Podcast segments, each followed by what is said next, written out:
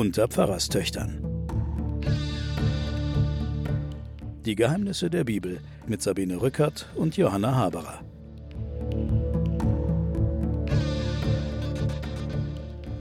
Liebe Hörerinnen und Hörer, wir begrüßen Sie zu den Pfarrerstöchtern und den Geheimnissen der Bibel.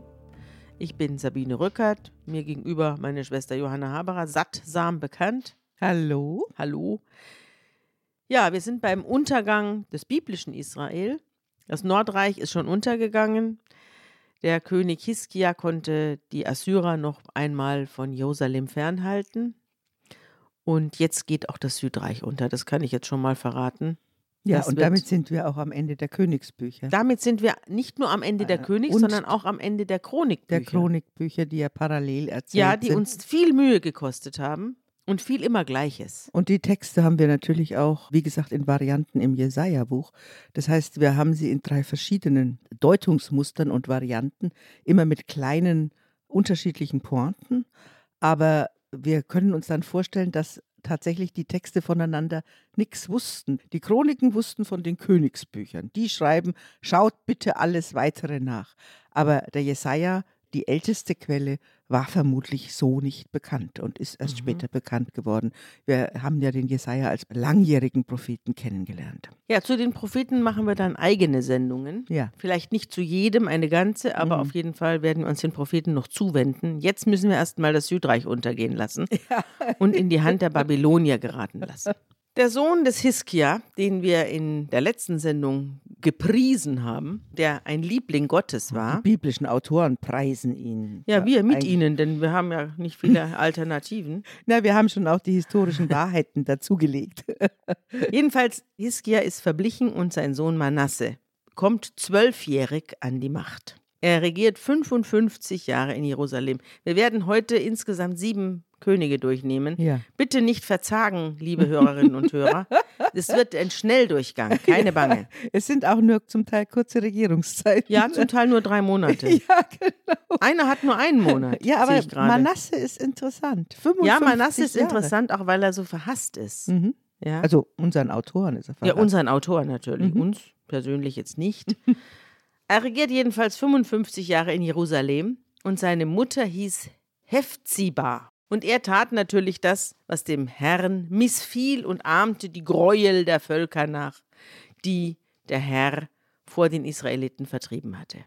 Es geht jetzt wieder los, dass er Altäre für den Baal errichtete und ein Kultpfahl anfertigen ließ und der Aschera Altäre baute und weiß der Geier Altäre für das ganze Heer des Himmels. Sie haben nämlich die Sterne angebetet. Und er ließ seine Söhne durchs Feuer gehen und trieb Zauberei und Wahrsagerei und bestellte Totenbeschwörer und Zeichendeuter. Und er tat alles Mögliche, was dem Herrn erzürnte. Darf ich nochmal eine, Mhm. eine kurze Replik machen? Ja, bitte. Ähm, da kommen die assyrischen Kulte und es kommen diese ganzen Kulte der Himmelskörper, ja. die man da entdeckt. Astronomie und Astrologie vermutlich auch beides. Ja. Und äh, wenn du dich an den Schöpfungsbericht, erstes Buch Mose, ganz vorne erinnerst, Mhm.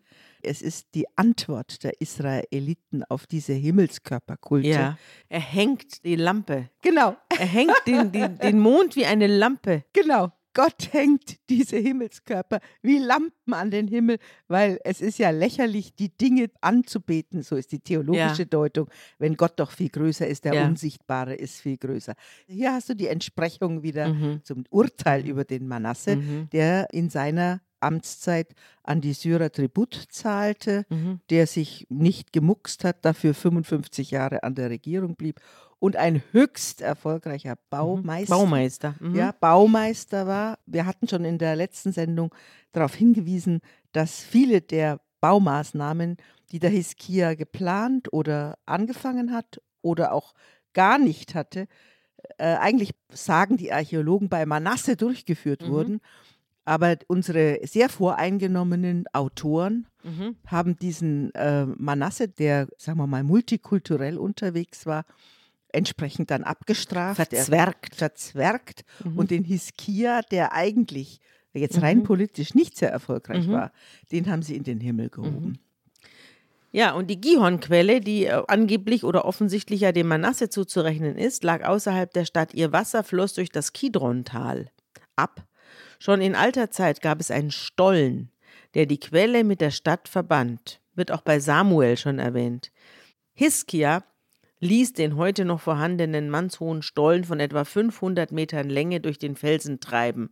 So wurde das Wasser durch einen unterirdischen Kanal in den Teich Shiloach innerhalb der Stadtmauern umgeleitet. Und da sagst du, das wäre gar nicht Hiskia gewesen, sondern eben Manasse. Ja, 500 Meter, also wahrscheinlich mhm. beide. Ja, wahrscheinlich beide. Aber es war auf jeden Fall eine taktische Großtat. Ja. Und eine technologische. Mhm. Ja. Zu Hiskia sein Treiben bleibt nicht unbeachtet, sondern es kommen die Knechte Gottes, die Propheten. Ich nehme mal an, es handelt sich um die beiden Propheten Jesaja und Micha, die zu ihm kommen. Jedenfalls kommen die Knechte Gottes zu ihm und sagen, weil Manasse, der König von Juda, diese Gräuel verübt und noch viel Schlimmeres getrieben hat als die Amoriter vor ihm, und weil er auch Juda durch seine Götzen zur Sünde verführt, darum lässt dir Gott Folgendes ausrichten. Und jetzt kommt das Wort Gottes.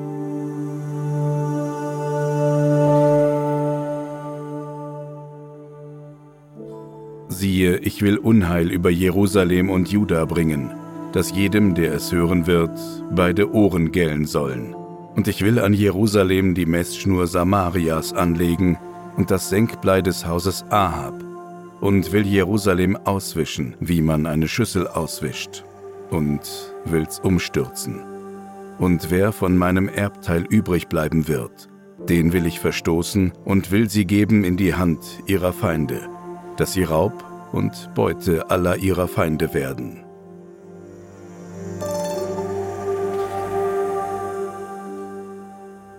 Das ist ein wunderbares Bild, nicht? Die Schüssel, die ausgewischt wird und dann umgedreht, ja. weil man mit dem Essen fertig ist. Man ist fertig mit dem Volk. Mein Aha. Erbteil will ich jetzt vollständig, mhm. will ich vollständig aufgeben. Und die Messschnur Samarias und die Waage des Hauses Ahab, das ist natürlich für alle, die es jetzt noch nicht gleich begreifen, da geht es natürlich um Nordisrael, also genau. um den Norden, um Samaria also und ich, Ahab, den bösen wird, König. Genau, es wird euch gehen wie denen.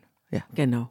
Und jetzt kommt der Obervorwurf, der dem Manasse gemacht wird. Er habe nämlich unschuldiges Blut in Strömen fließen lassen, bis er Jerusalem vom einen Ende zum anderen damit anfüllte.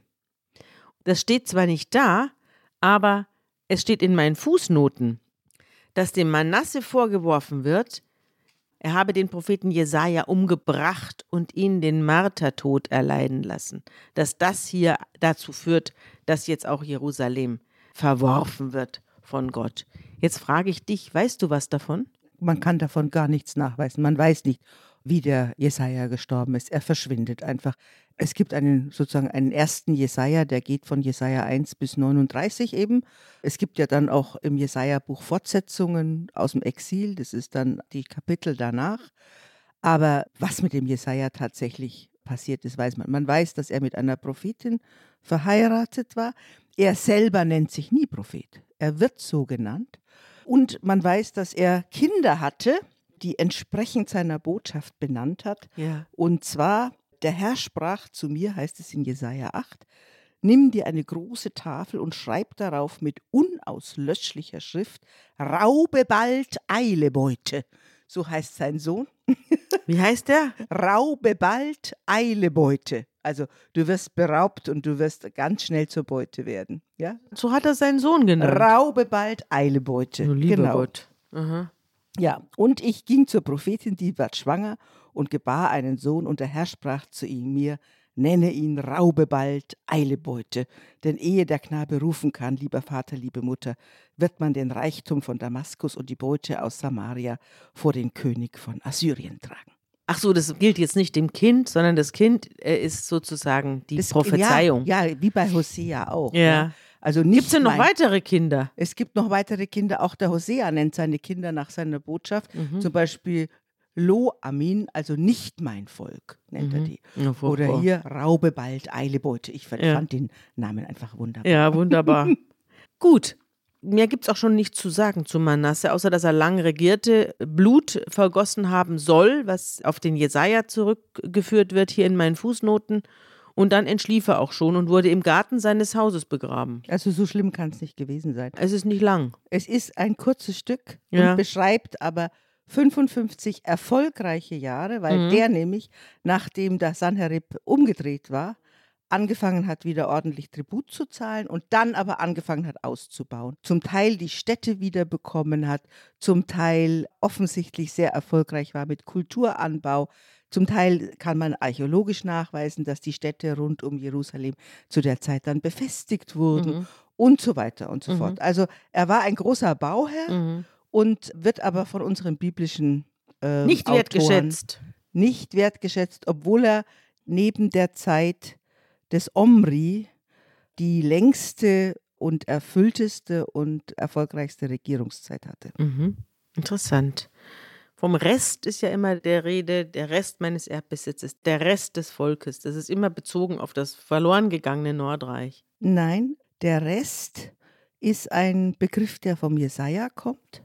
Mhm. Und der Rest bezeichnet die, die treu zu dem Jahwe bestehen und die dann der Nukleus für den Neuaufbau nach dem Exil sein werden.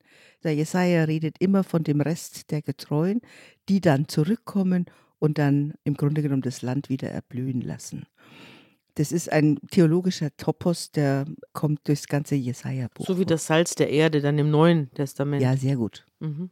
Danke für das Lob. Gut, wir kommen zum nächsten König, der der Sohn des Manasse ist. Der heißt Amon. Der war 22 Jahre alt, als er König wurde und er regierte zwei Jahre. In Jerusalem seine Mutter, das will ich jetzt dem Publikum nicht vorenthalten, hieß Meschulemet. Ist das auch nicht hübsch? Meschulemet. Und er tat auch, was dem Herrn missfiel und folgte den Wegen seines Vaters, stellte Götzen auf und so weiter, die sein Vater verehrt hatte. Irgendwann zettelten die Diener eine Verschwörung gegen ihn an und töteten ihn in seinem eigenen Haus. Aber die Bürger des Landes ließen sich das nicht gefallen und erschlugen die Verschwörer und machten seinen Sohn Joschia zum König an seiner Stelle. Du siehst auch an den Namen, Joschia und Hiskia, da steckt der Jahwe-Name drin. Mhm. Jahwe ist stark, macht mich stark und Mhm. so. Und die anderen, die haben keine jüdischen Namen, da ist der Jahwe nicht drin in den Namen, sondern das sind offensichtlich dann schon, was weiß ich, assyrische Namen oder so. Mhm. Also der Joschia, der war bei seiner Inthronisierung acht Jahre alt. Wenn man das zurückrechnet, dann kommt man auf 16 Jahre, die sein Vater alt gewesen ist, als er ihn gezeugt hat. Da kann man sich vorstellen, wie früh die Leute angefangen haben. Ja, Damals- wird, wird auch ein bisschen als hin und her geschoben, damit es auch stimmt. Ja. Ja. Ja, aber das stimmt schon, weil hier unten stehen in den Fußnoten auch die tatsächlich die Mhm. Zeiten, in denen die gelebt haben. Und es stimmt schon. Aber ich meine, mit 16 war man eben damals, wurde man da verheiratet Mhm. ne, und war schon Vater. Der Hoshia jedenfalls war acht Jahre alt, als er König wurde und regierte 31 Jahre in Jerusalem. Seine Mutter hieß Hedida. Und er war jetzt ein Braver und folgte den Wegen des David, des König David. Und 622 vor Christus geschieht Folgendes. Der Hoshia ist seit 18 Jahren König und er schickt einen Abgesandten zum hohen Priester Hilkia, der soll Geld ausschütten und das Haus des Herrn in Vordermann Wir bringen. haben wieder Renovierungsarbeit Ja, der, nötig. der Manasse Mhm. hat wahrscheinlich wieder alles Mhm. verkommen lassen und hat da irgendwelche Wahlen gehuldigt. Astralgottheiten. genau, irgendwelchen Sternen. Und jetzt wird hier der Tempel wieder ausgeräumt und gelüftet und Jahwe soll da wieder einziehen und die Werkmeister sollen das Geld kriegen und sollen die Kacheln wieder an die Wand kleben. Und alles soll für die Arbeiter verwendet werden, die im Tempel die Schäden des Hauses zu beseitigen haben. Für die Zimmerleute, Maurer und Bauarbeiter. Sowie zum Ankauf von Holz und Bruchsteinen, die man zur Beseitigung der Schäden am Hause des Herrn benötigt. Und so weiter. Dann kommt eine Rückmeldung vom hohen Priester, der lässt dem König Joschian mitteilen, er habe ein Buch gefunden im Getümmel, und zwar ein Gesetzbuch. Ist doch auch wie eine Netflix-Serie. Ja, er macht, also man, man schiebt irgendwelche staubigen Ja. Trümmer zur Seite, da Und liegt ein Buch. findet ja, Ja, und in dem Buch, und das Buch ist die unendliche Geschichte. die unendliche Geschichte des Deuteronomiums. Ja, Das genau. ist nämlich ein Gesetzbuch, ein Gesetzbuch des Herrn. Und als der König die Worte vom Gesetzbuch hört, zerreißt er seine Kleider und befiehlt dem Priester, den Herrn zu befragen, was das jetzt zu bedeuten hat. Der Herr, der Zorn des Herrn muss heftig gegen uns sein, weil unsere Väter auf diese Weise das Buch misshandelt haben. Ne? Sie haben nicht nur auf die Worte nicht gehört, sondern, sie Sondern haben ja sie auch haben auch das Buch irgendwie das verstauben Buch im Müll lassen. verkommen lassen. Ja. Und das sind auch die Worte des Mose, die da drin sind. Also es sind unterschiedliche Vorstellungen davon, auch in der Literatur. Was da drin steht. Nicht nur, was da drin steht, sondern auch, was es ist, dieses Bundesbuch, sogenannte Bundesbuch. Ja? Ja. Und die verschiedenen Erzählstränge, die Könige und die Chroniken, beziehen sich auf unterschiedliche Texte, was in diesem alten Buch stehen sollte. Das eine ist die Gesetzessammlung, das Bundesbuch, die Gesetzessammlung mit den zehn Geboten im Buch Exodus. Und die Könige, also das Buch der Könige, bezieht sich auf das Deuteronomium. Da steht ja auch nochmal die zehn Gebote drin. Ja, und noch Also- viele andere. und viele Gebote, andere Die haben wir alle schon durchgenommen. Genau. Also das heißt, was stand da drin in diesem Bundesbuch? Was ist eigentlich der Kern? Was ist der Kern der Jahwe-Religion? Mhm. Sind es die ganz vielen Gesetze oder sind es nur die zehn Gebote und ein bisschen was Exodus-Geschichte? Das weiß man nicht so richtig. Also jedenfalls meinen unsere unterschiedlichen Quellen zwei verschiedene Stellen. Ja. Ist egal, auf jeden Fall die zehn Gebote, auf die kann man sich einigen. Ja, hier in meinen Fußnoten Mhm. steht, im Lauf der Bauarbeiten im Tempel wird ein Gesetzbuch entdeckt. Eine Sammlung, die wohl im Wesentlichen Deuteronomium 12 bis 29 entspricht. Also das sind die Gesetze, die wir auch gelesen haben. Ja, Wie man essen soll, wie man sich verhalten soll, wie man lieben soll, wie man loben soll. genau. Ja. Und wie gesagt, und die zehn Gebote gibt es im Exodus und Ja. die zehn Gebote gibt es im Deuteronomium. Ja. Und auf beides bezieht sich das. Gut, jedenfalls der König kriegt einen Riesenschreck, dass das Buch gefunden worden ist und dass es vor allem auch verloren gegangen ist im Vorfeld. Und er schickt zu einer Prophetin mit dem schönen Namen Hulda, von der vorher und nachher nie wieder was. Nie zu wieder hören was ist. zu hören ist. Aber du weißt, du hörst auf jeden Fall, das war auch ein Frauenjob. Ja, das stimmt. Mhm. Sie war die Frau eines gewissen Schalum und wohnte in der Neustadt von Jerusalem. Steht auch da. Und die Abgesandten tragen ihr alles vor und sie gibt die Antwort: So spricht der Herr.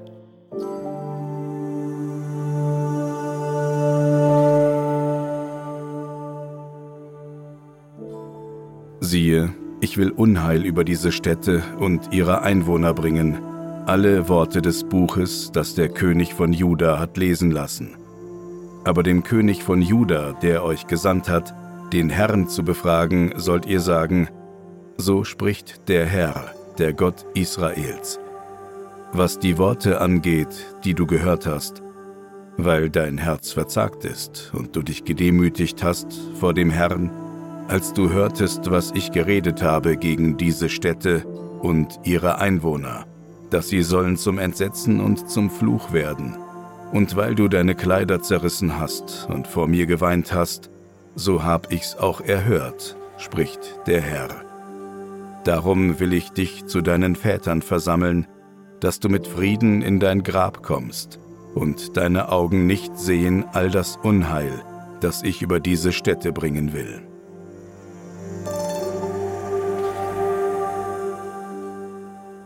Der Josia soll ja als ein sehr Jahwe-getreuer König vorgestellt werden. Wir wissen ja, dass das alles sozusagen in der Nachschau der Geschichte passiert und jetzt wird ein Aufschub gewährt. Ja, wir haben ja vorher den Jesaja gehört. Ich will dich wie eine Schüssel rumdrehen, wenn ich fertig bin mit dir. Ja. Jetzt aber kommt durch die Prophetin Hulda ein Aufschub des schon beschlossenen Gerichts.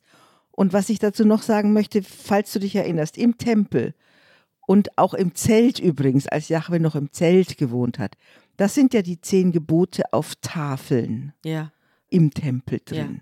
Davon ist jetzt gar nichts mehr geredet, sondern bei der Renovierung des Tempels findet man nicht die Tafeln, Ja. Sondern man findet ein Buch. Ein Buch, ja.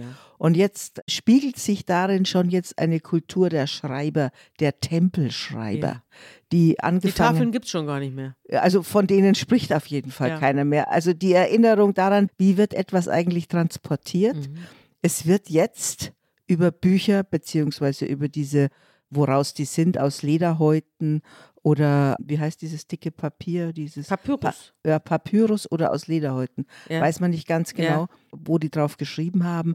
Aber jetzt steht im Zentrum des Neuanfangs steht ein Buch. Ja. Der König lässt jetzt alle Worte aus diesem Buch verlesen. Und er ruft alle zusammen und alle Priester und Propheten und alles Volk, jung und alt, und er lässt alle Worte aus dem Bundesbuch verlesen, die in dem Haus des Herrn, also im Tempel, gefunden worden sind. Und dann tritt er an die Säule und schließt mit dem Herrn diesen Bund. Er will von ganzem Herzen die Gebote und die Gesetze und Satzungen von ganzem Herzen achten und befolgen und die Vorschriften des Bundes einhalten. Und das ganze Volk schwört auch. Mhm. Und daraufhin geht wieder eine große Reinigung los. Die Gegenstände des Baal und der Aschera werden aus dem Tempel geworfen, so zum hundertsten Mal. Das ganze Heer des Himmels, der Sternenkult wird rausgeschmissen. Und wieder wandert alles in ein Tal und wird da entsorgt. Er lässt alles, was mit den Baals-Tempel zu tun hat, verbrennen und die Asche nach Bethel bringen. Er setzt die Götzendiener ab. Er verbrennt den Kult für Sonne, Mond und die Bilder des Tierkreises und so weiter. Also das, das Tierkreise haben sie auch geopfert. Schau, Ja, das wusste also- ich gar nicht. Man schafft alles ins Kidron-Tal und zermalmt es dort zu Staub Totale und streut, es Parallele. auf, und streut es auf die Gräber des einfachen Volkes. Die totale Parallele Ja. zum Hiskia. Ja, und dann werden die armen Hierodulen verfolgt, also die Tempelprostituierten werden vertrieben und die einen Schleier für die Aschera weben. Also das wissen nicht mal meine Fußnoten, was das bedeuten soll. Naja, das sind halt die Angestellten, die da Kleider machen. Ja, ach Ja. so, für die Aschera. Ja, ich Ah, nehme an, für das sich selber. Schneidereien für die, fürs Tempelpersonal. Ja. Ja. Die Hierodulen, also die Tempelprostituierten, Mhm. haben da ge geschneidert. Und dann zerstört er die Torhöhen am Eingang zum Tor der Stadtobersten Josua an der linken Seite des und so weiter. Also das wird jetzt alles sehr, sehr speziell und auch unheimlich langweilig. Und dann macht er das Tophet kaputt, mit dem dem Moloch gehuldigt wird. Ein Tophet ist ein, steht hier unten, eine heidnische Kultstätte zu Ehren des Gottes Moloch. Also der Gott Moloch. Dem wurden besonders viele Kinder geopfert. Ja. Deswegen hat dieser Klang Moloch bis heute ist ein phönizisch kanaanäischer Gott gewesen, dem Kinder geopfert worden sind. Söhne gehen durchs Feuer, hieß es da. Genau. Und deswegen hat dieses Wort bis heute so eine furchtbare ja, Bedeutung. ein ne? Moloch. Eine Ein Stadt Moloch. ist ein Moloch. Ja, Frisst seine Kinder. Mhm. Genau. Und er entfernt die Pferde, die die Könige zu Ehren der Sonne gehalten haben und verbrennt die Sonnenwagen. Die Ja. haben sie auch noch gehabt. Naja, aber das die, diese Vorstellung, dass das, dass das Götter sind, das haben wir im Griechenland ja auch, dass die Götter im Wagen über die Sonne ziehen, im Wagen ja, das über ist ja eine alte griechische Horizont. Vorstellung auch. Ja, und die da auch. Aber dass sie da gleich Sonnenwagen rumstehen hatten, das ist doch interessant. Die hatten richtige Pferde und Wagen da rumstehen. Die hat er alle verbrannt. Die Altäre schlägt er zu Trümmern und wirft den Schutt ins Kidrontal. Ich glaube, im Zusammenhang mit unserem Eroberer Sanherib habe ich eine Geschichte gelesen, die erzählt auch, dass Sanherib verschiedene Götter ausrotten lässt und so viel Müll und so viel äh, Bruchsteine und Tempelgerümpel in einen, in einen Fluss wirft, dass der über die Ufer tritt und alles überschwemmt. Das fällt mir jetzt nur bei der Gelegenheit gerade ein. Ja, ich habe mich ja auch gefragt, immer das arme Kidrontal. Ja, das da Kidrontal, was da sich inzwischen da angesammelt alles, Was hat. man da hätte eigentlich alles finden Ja. müssen. Ja, wahrscheinlich hat man es auch gefunden. Wahrscheinlich sind da bis heute Archäologen unterwegs, die jeden Stein umgra- umdrehen und sagen, ah, schon Ja. wieder was, was damals Zum der Schrott ist- erklärt der wurde. Joschia hat beseitigen Ja, lassen, ne, genau. lieber Himmel. Oder der Hiskia. Ja. Alles parallel, die beiden. Ja, genau, das Gleiche. Und er zerbricht die Steinmale und hieb die Kultpfähle um und füllte ihre Stätten mit Menschenknochen. Was waren das für Menschenknochen? Hat er da die Gräber geöffnet und die, und die Vermutlich Knochen rausgeholt, die- um das zu entweihen? Mhm. Ja, vermutlich. Mhm. Vermutlich hat er auch die Friedhöfe, die um diese Heiligtümer waren, leer gemacht, ja. Mhm. Und er steckte das Höhenheiligtum in Brand und zermalmte die Steine zu Staub und verbrannte den Kultfall und so weiter. Und als äh, Joschia sich umwandte und die Gräber sah, die dort auf dem Berg waren, ließ er die Gebeine aus ihnen nehmen und aus dem Altar verbrennen. Genau. So machte er ihn unrein, gemäß dem Wort des Herrn, das der Gottesmann ausgerufen hatte, der diese Drohung aussprach. Und als dann der König fragte, was ist das für ein Denkmal, das ich hier sehe, antworteten ihm die Männer, das ist das Grab des Gottesmannes. Das ist der von Manasse. Das ist der Jesaja. Ja, Mhm. der aus Juda gekommen war und vorausgesagt hat, was du am Altar von Bethel getan hast. Mhm. Und da befahl er, lass ihn hier ruhen, niemand soll seine Gebeine berühren. So ließ man seine Gebeine samt den Gebeinen des Propheten, der aus Samaria stammte, ungestört. Mhm. Wer jetzt da genau drin liegt, so klar ist das nicht. Und von Jesaja steht da auch nichts. Also der Gottesmann, der aus dem Norden kam, oder? Der Gottesmann? Ja. Mhm. Also es kamen verschiedene aus dem Norden. Also es kam, es kam aus dem Norden der, Ja, es steht ja bei Und Manasse, da ließ der Herr durch seine Genau. Knechte dem Propheten sagen. ja, Und ich glaube, das sind diese Knechte, um die es hier Ja, ging. ja, Es okay. sind diese Leute, die Mhm. sich mit Manasse angelegt haben. Und es könnte sein, dass daraufhin auch der Jesaja sein Leben lassen musste, Mhm. weil er dem Manasse auf die Nerven gegangen ist. Mhm. Jedenfalls wurde alles niedergemacht und die Menschengebeine auf Altären verbrannt und so weiter. Und daraufhin kehrte Joschia nach Hause zurück nach Jerusalem. Und dann befahl er dem ganzen Volk, das Passafest zu feiern. Das haben wir jetzt auch wieder, wie Mhm. beim Hiskia, lang und breit. Erst im 18. Jahr des Königs Hoshia wurde dieses Pascha zu Ehren des Herrn in Jerusalem begangen. Auch die Totenbeschwörer und Zeichendeuter und die Hausgötter und Götzen und alle Gräuel, die im Land Juda und Jerusalem zu sehen waren, fegte er hinweg. Es gibt es noch sehr viel detaillierter. Wir sind jetzt im Buch der Könige, aber es gibt es noch viel detaillierter beschrieben in den Chroniken. Das Chroniken? vermeide ich. Das habe Ja. ich deshalb vermieden. Deswegen sind wir hier im Buch der Könige. Und dann gab er sich mit ganzem Herzen und Seele dem Herrn hin und befolgte das Gesetz des Mose, wie nach ihm auch keiner mehr. Wir haben ja fast die gleichen Texte beim Hiskia Ja. und beim Josia. Ja. Bei zwei Könige, die hochgelobt werden. Ja.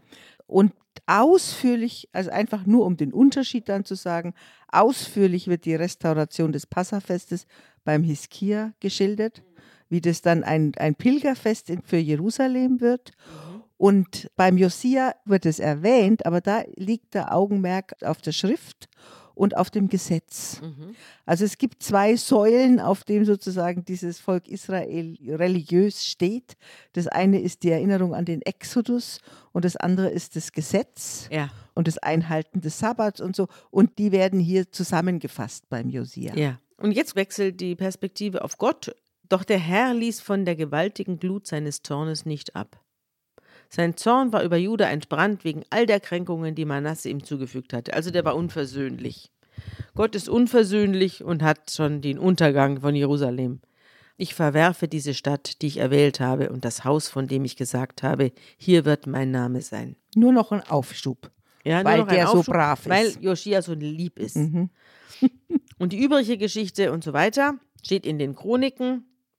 In seinen Tagen unternahm der Pharao Necho, der König von Ägypten, einen Kriegszug gegen den König von Assyrien. Also, die Ägypter stehen gegen die Assyrer Jetzt auf. kommt die Weltmacht wieder. Ja, Mhm. und jetzt kommt der Joschia und stellt sich dem Ägypter entgegen. Aber niemand weiß warum. Und der Pharao tötete ihn bei Megiddo, sobald er ihn sah. Die Diener brachten ihn nach Hause und begruben ihn in seinem Grab. Niemand weiß, warum dieser verrückte Joschia jetzt aufsteht und sich dem riesigen Heer der Ägypter entgegenstellt. In den Chroniken, die ich ja jetzt hier aus so gutem Grund nicht lese, Mhm.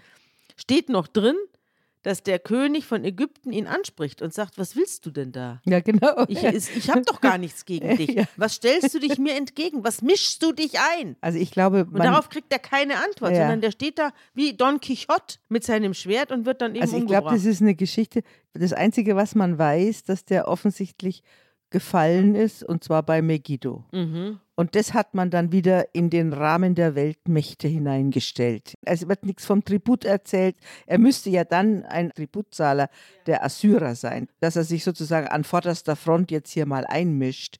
Aber das haben die Assyrer eigentlich nicht nötig. Also hier steht, Hm. inzwischen hatten die Medier und die Babylonier das assyrische Reich überrannt. Im Jahr 612 vor Christus zerstörten die Babylonier Ninive.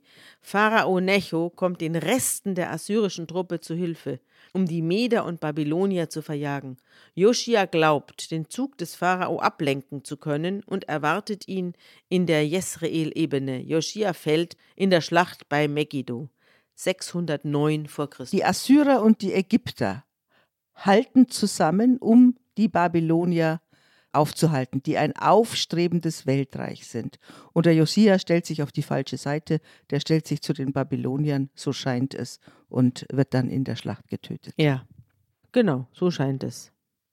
Also so richtig blickt man da nicht durch, aber ich nehme mal an, also jedenfalls hat er sich ungerufen eingemischt und hat dann dafür bezahlt. Ja, also historisch gesehen kann man nichts von Mhm. dem beweisen. Da gibt es keine, so viel ich weiß, Mhm. auch keine außerbiblischen Aussagen drüber.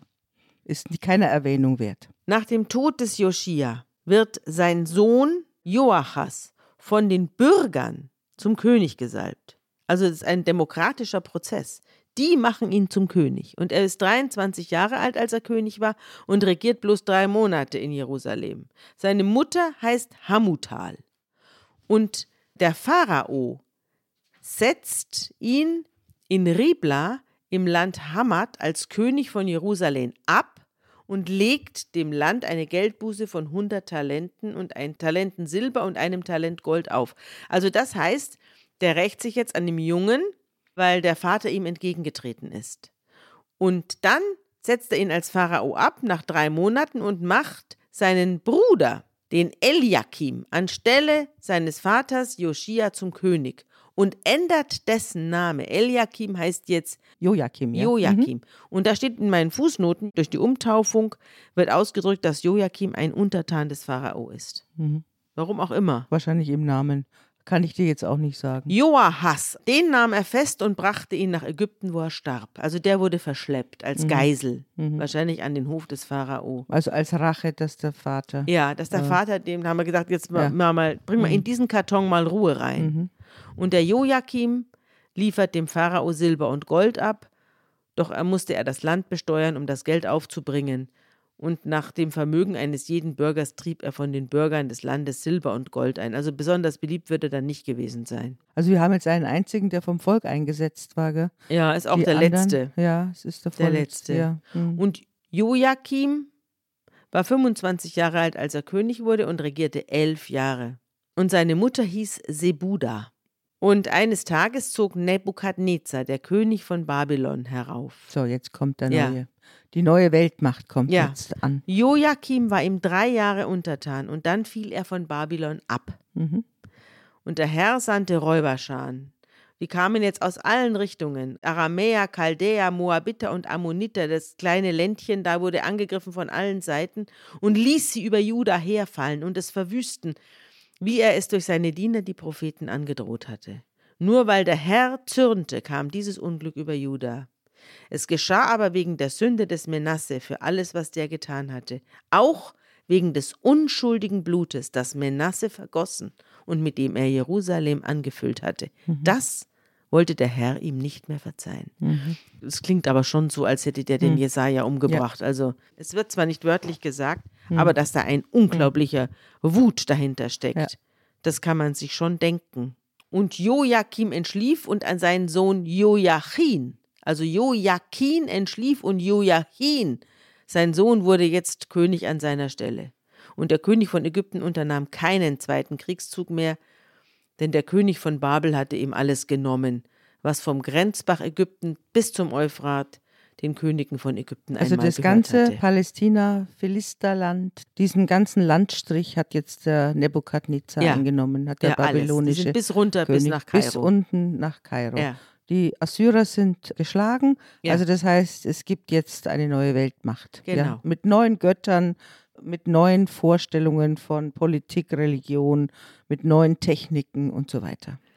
Hier in meinen Fußnoten steht, Joachim regierte von 609 bis 598 vor Christus. Nach der Zerstörung von Ninive im Jahr 612 hatten die Babylonier die Führung des Assyrerreichs übernommen. Nebukadnezar, der Organisator des neubabylonischen Reiches, schlug Ägypten, das auch nach der Vormacht strebte, in der Schlacht bei Karkemisch, Karkemisch, am, genau. bei Karkemisch am Euphrat. Genau. Nebukadnezar verfolgte das ägyptische Heer und unterwirft auf dem Weg die syrisch-palästinensischen Fürsten, darunter Juda.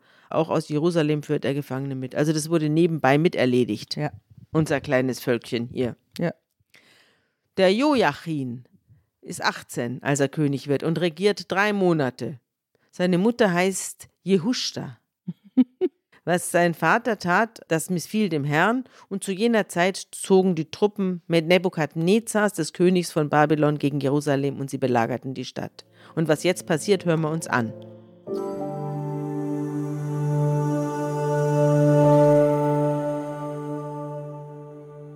Und Nebukadnezar, der König von Babel, kam zur Stadt, als seine Kriegsleute sie belagerten. Aber Joachim, der König von Juda, ging hinaus zum König von Babel mit seiner Mutter, mit seinen Großen, mit seinen Obersten und Kämmerern.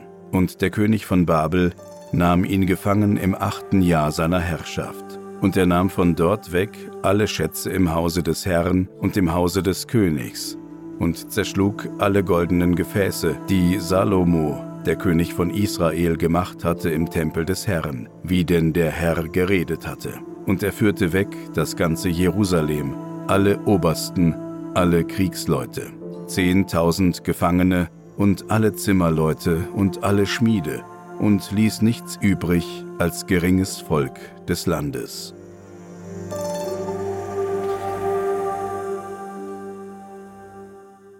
Da kannst du jetzt sehen, wie diese Deportationspolitik, das ist jetzt die erste Deportation aus Jerusalem, das sind jetzt genannt, woran die Interesse hatten. Ja. Die hatten an Handwerkern Interesse, Ja. an Zimmerern, Schmieden, die hatten Interesse an Schreibern. Also die haben mitgenommen, was sie für ihr eigenes Land brauchen konnten. Ja. Wie gesagt, die geringeren. Und die sind- kleinen Leute Ja. oder die Ungelernten oder sonst, die haben Ja. sie zurückgelassen. Ja. Auch die ganze Familie des Königs und den König selbst, den Joachim, verschleppten sie und die Mutter und alle Frauen und Kämmerer und Einflussreichen und alle Wehrfähigen, 7000 Mann. Die Militärs haben sie auch mitgenommen. Ja, Schmiede. Schlosser, Mhm. Tausende kriegstüchtige Männer, alles wurde nach Babel verschleppt. Dann machte der König von Babel den äh, Onkel des Joachim an dessen Stelle zum König. Der hieß eigentlich Matanja Zedekia. Mhm. Zitkia. Zedekia, wie auch Zedekia. immer. Eigentlich äh, heißt es der Gerechte. Mhm. Dieser Zedekia war 21 Jahre alt. Ein kleines Bübchen hat er da auf den Thron Mhm. gesetzt und regierte elf Jahre in Jerusalem. Das ist jetzt der letzte König. Mhm. Das ist er ja. Das ist jetzt, der macht jetzt das Licht aus. ja. Also es ist schon weitgehend ausgeräumt, aber einer Ja. muss noch das Licht ausmachen. Das ist jetzt Ja. der Zitkia. Mhm. Seine Mutter hieß Hamutal auch. Und er gefiel dem Herrn auch nicht. Er hat es also nicht mehr rausgerissen. Er hat sich gegen den König von Babel empört. Im neunten Regierungsjahr, am zehnten Tag des zehnten Monats, rückte Nebukadnezar, der König von Babel, mit seiner ganzen Streitmacht nach Jerusalem, belagerte es. Man errichtete ringsherum einen Belagerungswall. Bis zum elften Jahr des Königs Zitkia wurde die Stadt belagert. Und am neunten Tag des vierten Monats, also am 9. April wäre das bei uns, war in der Stadt die Hungersnot so groß und die Bürger des Landes hatten kein Brot mehr. Damals wurden Breschen in die Stadtmauer geschlagen und der König und die Krieger verließen bei Nacht und Nebel durch das Tor, durch dieses Loch da, verließen sie die Stadt. Aber sie wurden erwischt Feiglinge. von den Truppen. Mhm. Ja, ich glaube auch, die haben da ihre die Leute werden im Stich. dargestellt als Feiglinge. Ja, die sind genau. Feiglinge. Die hauen ab und lassen die Leute da. Ja. Ja, er versucht zu entkommen, aber er wird eingeholt und man ergriff den König und brachte ihn nach Ribla, wo der König von Babel gerade saß oder gerade wieder jemanden belagerte. Und Nebukadnezar sprach über ihn das Urteil.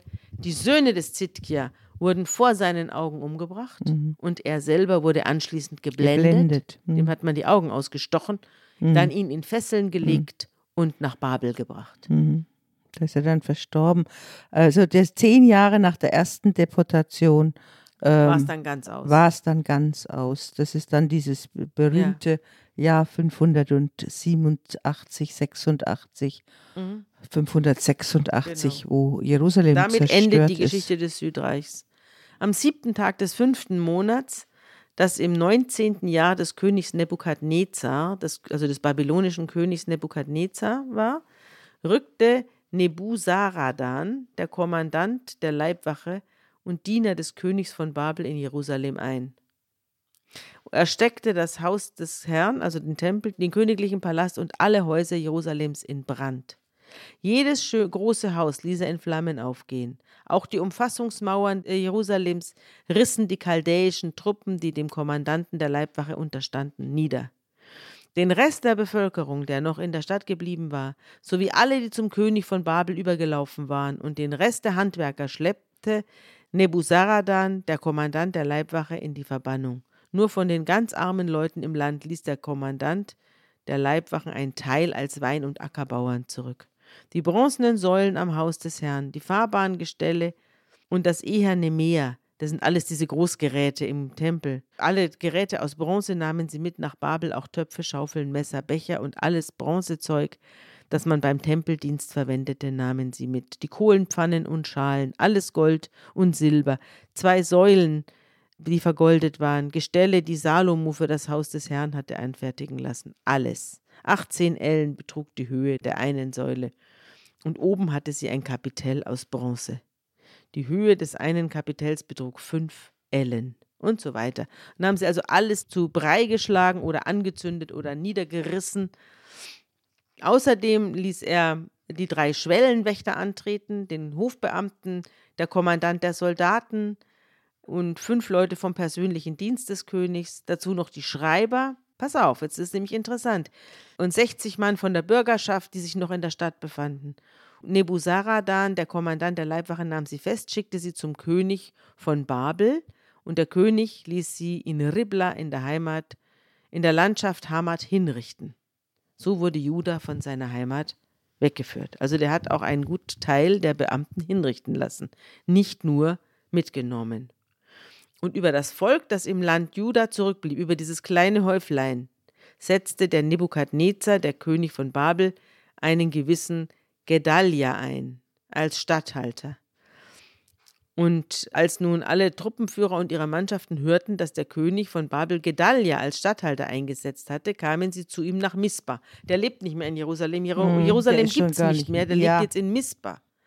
Und dort finden sich also einige Aufständische ein und wollen irgendwie noch Krach schlagen. Ich weiß nicht, was sie wollen. Jedenfalls wollen sie, dass er irgendwas unternimmt. Und Gedalia sagt zu ihnen: Fürchtet euch nicht vor den chaldäischen Beamten. Also fürchtet euch nicht vor den babylonischen Beamten, bleibt im Land und dient dem König von Babel. Dann wird es euch gut ergehen. Ja. Aber, also das sind jetzt die, aber letzten, die Aufständischen kamen sind dann es die letzten Rebellen, Mann, die letzten Rebellen hier. Ja, mit zehn Mann mhm. kamen sie angerückt und erschlugen den Gedalia samt den Judäern und Chaldäern, die noch bei ihm in Mizpah waren. Und dann machte sich das ganze Volk, vom kleinsten bis zum größten, mit den Truppenführern auf und sie zogen nach Ägypten. Ägypten. Und also der Auszug, Sie, sind der Auszug. Der Auszug aus Ägypten Mhm. wird umgekehrt. Ja, genau. Sie ziehen als geschlagenes Volk. Häufchen in Schande und Mhm. Schande und Schimpf zurück Ja. nach Ägypten. Und das das ist- ist, das übrig vom, vom Das sind Volk eigentlich aus der Israel. Sicht der Babylonier Terroristen, die sich in ein anderes Land zurückziehen. Genau. Ja, sind die Rebellen. Und da haben sie sich dann hin, da haben sie sich hin verkrochen. Ja. Und Joachim, der geblendete König, Hm. Der lebte noch eine ganze Weile Hm. in Babel und wurde vom Nachfolgekönig Evil Merodach, Also dem Nachfolger des Nebukadnezar. ja, Hm. babylonisch Amel Marduk, Hm. wurde er begnadigt und wurde dann dort am Hofe gehalten, söhnte sich aus und wies ihm einen Sitz oberhalb des Sitzes der anderen Könige an, die bei ihm in Babel waren. Und so durfte er in die Gefängniskleidung ablegen und ständig beim König speisen, solange er lebte. Sein Unterhalt wurde ihm ein Leben lang vom König von Babel täglich geliefert, solange er lebte. Also der war da so mehr oder weniger ein Hofhund. Das deutet ja, aber das deutet auch darauf hin, dass auch die anderen gar nicht so schlecht gelebt haben Mhm. in Babel. Da werden wir ja dann noch drauf kommen. Ja, das stimmt. De- Deswegen, sonst haben sie, hätten sie ja gar keine Zeit gehabt, all die großen Sachen aufzuschreiben, die, in denen wir hier jetzt stöbern. Ist ja alles in Babylon Alles geschrieben in worden. Babylon letztlich weil man sehr viel gesammelt, Zeit hatte und den ganzen Tag hier gefüttert und die ganzen ist. Schreiber mitgenommen wurden. Mhm. Deswegen können wir das jetzt alles lesen. So ist es. das, glaube ich, kann man jetzt sagen, das ist die erste richtige in unseren Schriften Katastrophe. Die wird ja angekündigt, angekündigt, angekündigt. Wenn wir zu den Propheten kommen, Mhm. wird es noch schlimmer. Bei den Propheten gibt es den Strom, dass man dem Volk Israel die kultischen Vergehen vorwirft, aber sehr viel härter ist es immer noch die sozialen Vergehen. Also dass die Armen arm bleiben und keine Aufstiegschancen haben und so. Das ist ja der eigentliche Vorwurf, den die Propheten immer den Davon Königen kommt hier machen. gar nichts. Da kommt gar nichts. Hier geht es nur um die liturgischen und nur um die priesterlichen und religiösen Dinge. Wenn wir jetzt die Propheten lesen, sehen wir die Mhm. andere Seite, worum es eigentlich ging, äh, um ein unzufriedenes Volk und um Leute, die sich selbst bedienen. Raube bald, Ja. sozusagen. Korrupte. Aber das ist jetzt ein traumatischer Punkt. Du hast es ja ausführlich erzählt, dieser Untergang dieser ewigen Stadt, die uneinnehmbar schien. und von Gott behütet und sein Sitz und alles. Und da geht jetzt die Theologie los, die Frage, warum ist es geschehen? Und auch die Gedanken darüber, dass Gott wieder heimführen wird und in ein neues Reich aufbauen wird. Der entsteht im Exil. Wir nennen es in der Theologie die Eschatologie, aus der Jesus dann ein Reich Gottes gemacht hat. Ja. Aber das entsteht jetzt in der Bewältigung, in der theologischen Bewältigung des Traumas des Untergangs von Jerusalem. Und ich möchte gerne ein äh, Abschlusswort, darf Ja. ich? Oder Ja, natürlich. Was? Also unser, unser Volk Ja. Israel ist jetzt in alle Winde zerstreut Ja. und, äh, und das, es gibt kein Israel mehr. Ja. Ich möchte gerne, der Prophet Jeremia hat diesen Untergang ja auch begleitet. Der ist vermutlich mit nach Babylon gezogen oder wurde mitgenommen. Von dem sind seine Klagelieder überliefert. Und er hat ein Klagelied über die Tochter Zion geschrieben.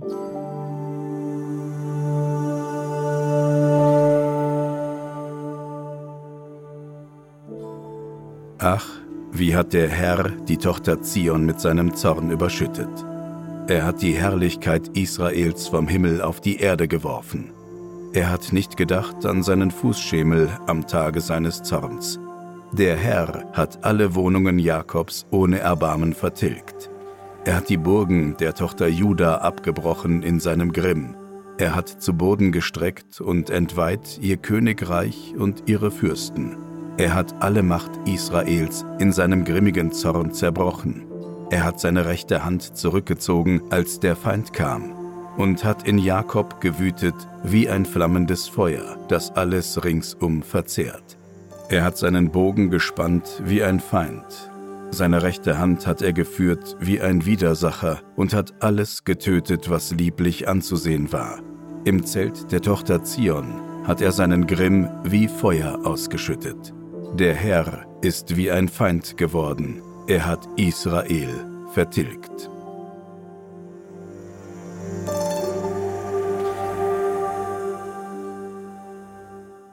Genau so ist es, so ist es auch geschrieben. Historisch sagt man, es ist nicht alles zerstört worden, man, man kann ja heute noch was finden. Äh, und man nimmt an, dass halt große Teile der repräsentativen Gebäude zerstört worden sind. Aber was das für ein Trauma ist, das sagt der Jeremia in seinem Klagelied. Unser ganzes Volk ist jetzt in Babylon oder in Assyrien und dort in Babylon setzen sich jetzt die Schreiber die. Schreiber Mhm. und die Schriftgelehrten und die Geistlichen hin und schreiben das alles auf, was wir bisher gelesen haben. Genau so also alles, was wir bisher gelesen haben, von Adam und Eva über Arche Noah, über die zwölf Stämme Israels, über die Könige, über Samson und all das wird jetzt aufgeschrieben Mhm. und alles im Rückblick. Ja, Das, das ist das, das der, der Kern, der Stamm der, der, unserer Bibel hier. ja ne? genau. Das wird im Rückblick aufgeschrieben und Mhm. vielleicht mit ein paar schriftlichen Zeugnissen, zum Beispiel vom, vom David. Mhm. Der hatte ja schon seine Schreiber. Mhm. Also es gibt wahrscheinlich schon Chroniken, einzelne, Mhm. auch die wahrscheinlich ältere Teile der Königsbücher gibt es schon. Aber die ganze Weltdeutung, Mhm. wie wir es in Genesis Und diese lesen Pseudogeschichtsschreibung und hier. diese Auszug Geschichtsschreibung aus Ägypten und so, das ist ja alles erfunden. und Abraham und so diese großen, großen Narrationen, die, die, werden, werden, jetzt vorne angefügt. genau, Wir werden uns jetzt nicht mehr an die Reihenfolge halten, die die Bibel uns vorgibt, sondern werden eine sinnvolle Reihenfolge machen, die uns inhaltlich weiterbringt. Das werden wir dann auch erklären. Was schlägst du für die nächste Folge vor, nachdem hier in der Geschichte Israels nichts mehr zu holen ist? Ich schlage vor, dass wir uns jetzt einem Propheten zuwenden, dem größten Propheten, dem Jesaja, und anhand dieses Jesaja-Buches das Phänomen der Prophetie erklären. Wir werden nicht jeden Propheten selbst durchnehmen. Ja, die sagen alle dasselbe, nicht? Genau. Wir werden nicht jeden durchnehmen können, aber wir werden anhand des Prophetenbuches, des, der großen Rolle des Jesaja, werden wir eigentlich alle Typisierungen dessen, was einen Propheten ausmacht, ähm, beschreiben können. Mit kleinen Ausflügen zu den anderen. Ich habe auch was beizutragen. Ich habe nämlich eine große Recherche gemacht vor vielen Jahren nach Israel zur Rolle des Jesaja. Und davon werde ich erzählen. Super. Bis dann. Bis dann. Tschüss.